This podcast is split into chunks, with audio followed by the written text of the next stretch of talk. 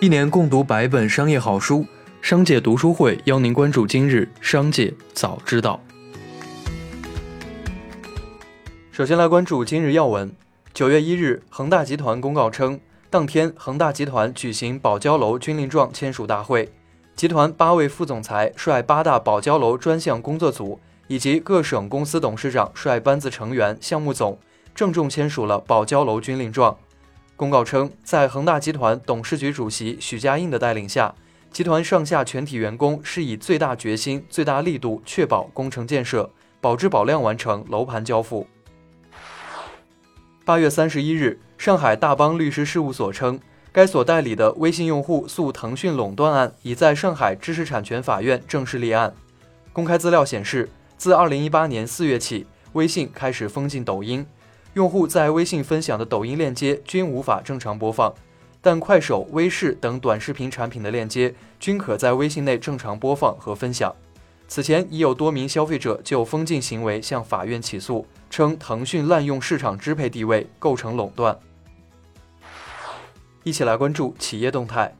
一地鸡毛的北京文化结束了与演员贾玲长达五年的股权合作。ST 北文三十日公告称。拟以两千五百万元将大碗娱乐百分之二十的股权转让给三亚市文艺小红文化传媒有限公司。大碗娱乐是 ST 北文联手贾玲创立的公司，贾玲为第一大股东。ST 北文曾试图将其打造成中国首家喜剧独角兽公司。过去半年，四库的供应商们陷入了焦灼。从今年年初开始，许多商家再未收到货款。被拖欠的货款少则几十万，多则上千万。而在沟通过程中，四库方面的语焉不详、推诿以及资金链断裂的传闻，加剧了供应商的焦虑。对于拖欠货款一事，四库方面表示，随着全球的疫情不断反复，奢侈品行业发生了巨大变化，对于四库也带来了更大的挑战。上周，上海市消保委表示，腾讯视频在扫黑风暴的超前点播中，既然是按集收费的。那消费者就有权选择他要看的那一集。所谓按顺序解锁观看，涉嫌捆绑销售，是对消费者选择权的漠视，这引起了广泛的讨论。对此，腾讯视频回应称会尽快调整解锁规则，支持用户选集解锁。上海市消保委希望有类似情况的其他平台也能够积极跟进。近日，有上海钱大妈生鲜超市定时打五折，甚至以免费送的方式促销。据报道，钱大妈在快速开店，加盟商也在大批关店。仅在一家发布本地转让信息的网站上，记者就发现钱大妈门店的转让信息就超过了十条，大多标注正常盈利中，但事实上很多急转的门店是经营难以为继。据悉，字节跳动拟出售旗下证券业务，整体估值约五至十亿元人民币。此外，字节跳动内部已明确。未来不会再从事证券业务。有分析师称，字节此次出售证券业务是顺应监管，进行了一次主动的业务收缩。八月三十日，基金圈流传着洪德基金掌管四百多亿元的基金经理邬传燕被架空后，质问公司关闭其交易决策权限，引发业内关注。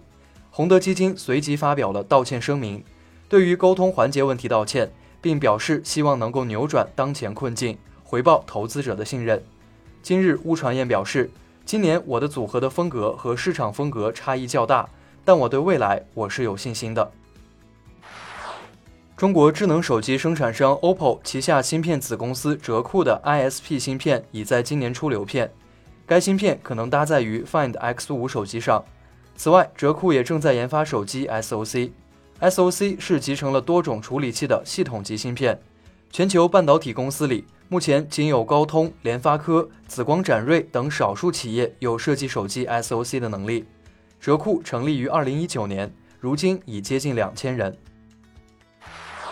日前，小米汽车正式完成了工商注册，公司名为小米汽车有限公司，注册资金一百亿元人民币。小米集团创始人、董事长兼 CEO 雷军亲自出任法人代表。小米表示，已搭建起了近三百人的团队。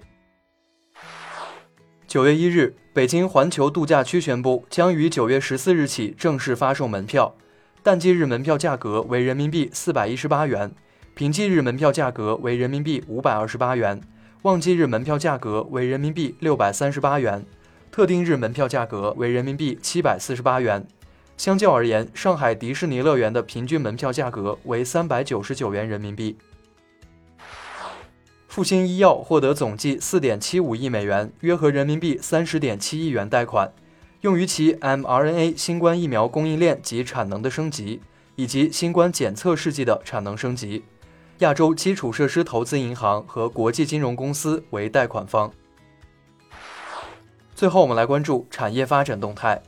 八月三十一日。美国国际贸易委员会投票决定对特定笔记本电脑、台式机、服务器、移动电话、平板电脑及其组件启动“三三七”调查。美国亚马逊、美国戴尔、美国易安信、联想集团、联想美国公司、美国摩托罗拉、韩国 LG 电子、LG 电子美国公司、韩国三星电子、三星电子美国公司为列名被告。美国国际贸易委员会将于立案后四十五天内确定调查结束期。近日，中国银行业协会发布报告指出，二零二一年六月末，银行业金融机构总资产三百三十六万亿元，同比增长百分之八点六；商业银行不良贷款率百分之一点七六，较上季末下降零点零五个百分点。上半年，商业银行实现净利润一点一万亿元，同比增长百分之十一点一。以此计算，上半年全行业日赚约六十一亿元，其中六大行日赚约三十五亿元。近日，长春市再次出台楼市新政，人才和农民购房最低打八五折，无百分之二十首付政策。长春市为首次购买九十平方米以下商品住房的大专及以上高校毕业生、中级及以上职称人员、高级工及以上职业技能等级人员等留长来长就业人才以及进城农民，按人才每平米五十元、农民每平米八十元额度予以购房补贴。以上就是本次节目的全部内容，感谢您的收听，我们明天再会。